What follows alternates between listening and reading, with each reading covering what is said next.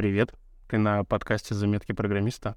Здесь мы с тобой просто делимся новостями, как э, дела на работе, вот эти всякие боли, радости программистов. Подкаст для тех, кто интересуется вообще IT-сферой, может быть, в ней работает или думает о ней.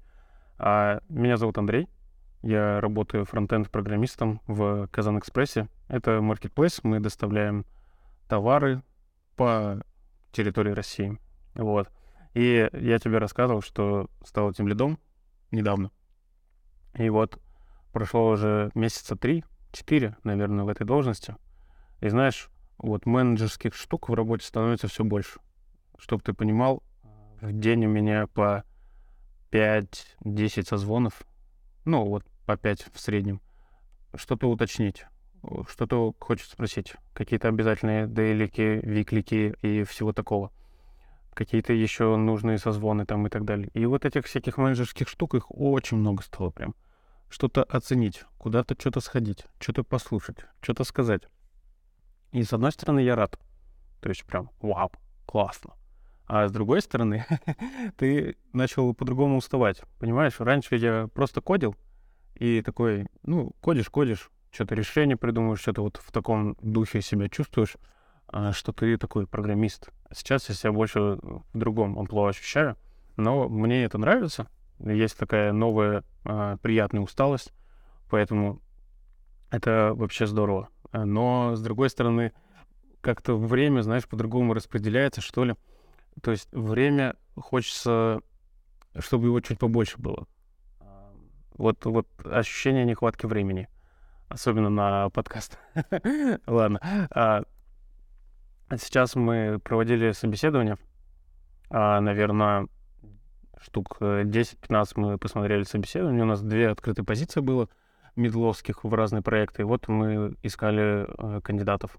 И первого мы вообще очень легко нашли, прям с первого же собеседования все нам все понравилось, он такой а, молодец был, и мы ему предложили офер, он согласился. Вот это прям было вообще вау вау-эффект, что с первого раза все так легко нашлось. Я думаю, жесть, сейчас, получается, медлов очень много, а, рынок переполнен, вакансий мало, вот хорошие специалисты, вообще прям, а, чтобы ты понимал, мы проводим собеседование техническое, но мы не спрашиваем теорию вообще.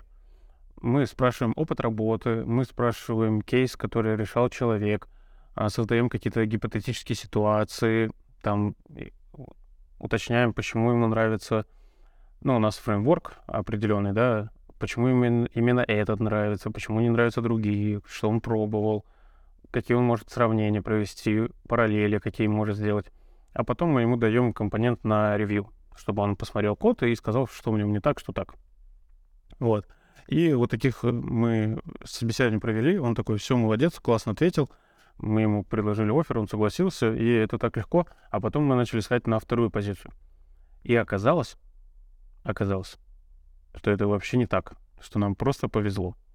То есть э, приходят люди, которые завышают опыт, которые умеют только разговаривать, но технически не понимают ничего, которые не умеют разговаривать. То есть э, просто банально приходит человек, начинает что-то там материться, что-то там вкидывать, что-то такое вот себя ведет, и ты такой, не-не, ладно, хорошо. Или пришел э, больной, он, э, ощущение было, как будто он накуренный немножко был. но мы знали, что он болеет. Но это прям ошибка года была приходить больным на собеседование. Вот. Это интересно. А с другой же стороны, собеседование — это ведь такая вещь, что а, за полчаса до собеседования ты уже ничего не можешь сделать. И полчаса после собеседования тебе надо отойти. И само собеседование еще идет где-то часик. И вот это каждый день. У меня было вот каждый день собеседование, и я уже начал потихонечку такое, типа, да когда это закончится? Почему мы никак не можем найти нужного кандидата? Уже столько пересмотрели, столько перелопатили, столько резюме перечитано, столько переслушано историй. И я такой, да, как, как к этому подойти? Почему ничего не находится? Еще у фронтов есть какие-то приколы, что человек знает много фреймворков, а еще он бэкэнд хочет изучать. А еще ему нравится там еще что-нибудь.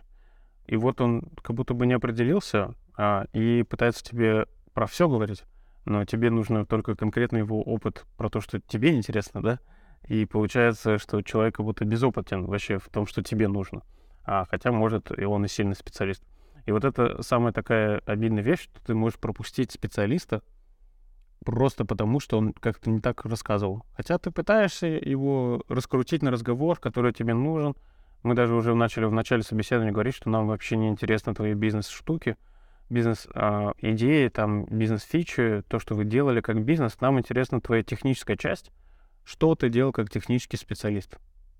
И даже когда мы такое говорим, люди все равно начинают рассказать, наш бизнес занимается вот этим, вот этим, наш бизнес вот это, вот это, мы делаем вот это, вот это. Это прям, ну, настолько э, слух режет, ты такой, ай, ладно, все понятно. Бывает вообще на собеседованиях, ты по первым пяти минутам можешь понять, что все, дальше не стоит продолжать, но тебе приходится продолжать. И потом приходится отзыв писать, объяснять, почему он нам не подходит, что не так там и так далее. Короче, вот собеседование, менеджерские штуки, это прям вот то, что у меня новое в работе. С одной стороны, интересно. Это прям, ну, типа, level up. Так, йоу, классно. А с другой стороны, ну, что-то сложновато. Сложновато. Хочется даже пойти на какие-то курсы тем лида. Но пока не видел такие курсы. Точнее, видел, но их как-то нету в открытом доступе, поэтому тяжеловато. Еще а, у нас наше приложение, которое основное мы разрабатываем, оно связано с физическим местом. То есть это не просто интернет-ресурсы, да, это система управления складом, всякого товародвижения, заказы, собирать заказы, упаковывать, находить, сортировать и все такое. И поэтому там много есть вещей, которые связаны с физическими вещами. Но физические вещи, ну, как сканер, например, какой-то или еще что-то, он находится на складе. А у меня, я не на складе работаю, да, я дома сижу, а, работаю на коворке там или еще где-то. И вот э, тебе приходит баг, что какое-то физическое устройство что-то там не так делает. И ты вообще, это начинается такое куролесение, а, как это починить, что произошло. Ну, для сравнения, давай возьмем, что на каком-то конкретном телефоне что-то происходит не так. На каком-то вот конкретном прям телефончике, на каком-нибудь там а, замудренном Samsung или еще что-то, у которого нет нормального эмулятора, еще все такое, именно на физическом устройстве, потому что эмулятор не эмулирует это все. И вот это прям, ну, настолько тяжело фиксить баги такие, когда ты пытаешься, пытаешься гадать по чайной гуще какой-то, что, да, может быть, э, вот это, а может быть, свет не так падает, а может быть, э, у него старый хром, может быть, раскладка клавиатуры в чем-то дело. И это настолько тяжело, а, что это тоже выматывает. Сегодня у нас такой будет с тобой выматывающий э, выпуск, что меня выматывает. С другой стороны, а, мне прилетела обратная связь по подкасту. Просто сказали, йоу, спасибо, вообще похожие мысли. И я такой, блин, классно. Так что вообще благодарность людям, которые пишут обратную связь. Знаете, что ваша обратная связь, она вообще мотивирует. То есть не только меня в моей работе, но и в целом наша обратная связь, она мотивирует. Когда мы даем коллегам там, каким-то людям, семье, ну и когда вот мне сказали обратную связь. Кстати, э, телеграм-канал «Заметки программиста Андрея» называется. Вот телеграм-канал «Заметки программиста Андрея». Можете найти. Или э, группу ВКонтакте и там подписаться. Э, там писать обратную связь. Вот. Классно.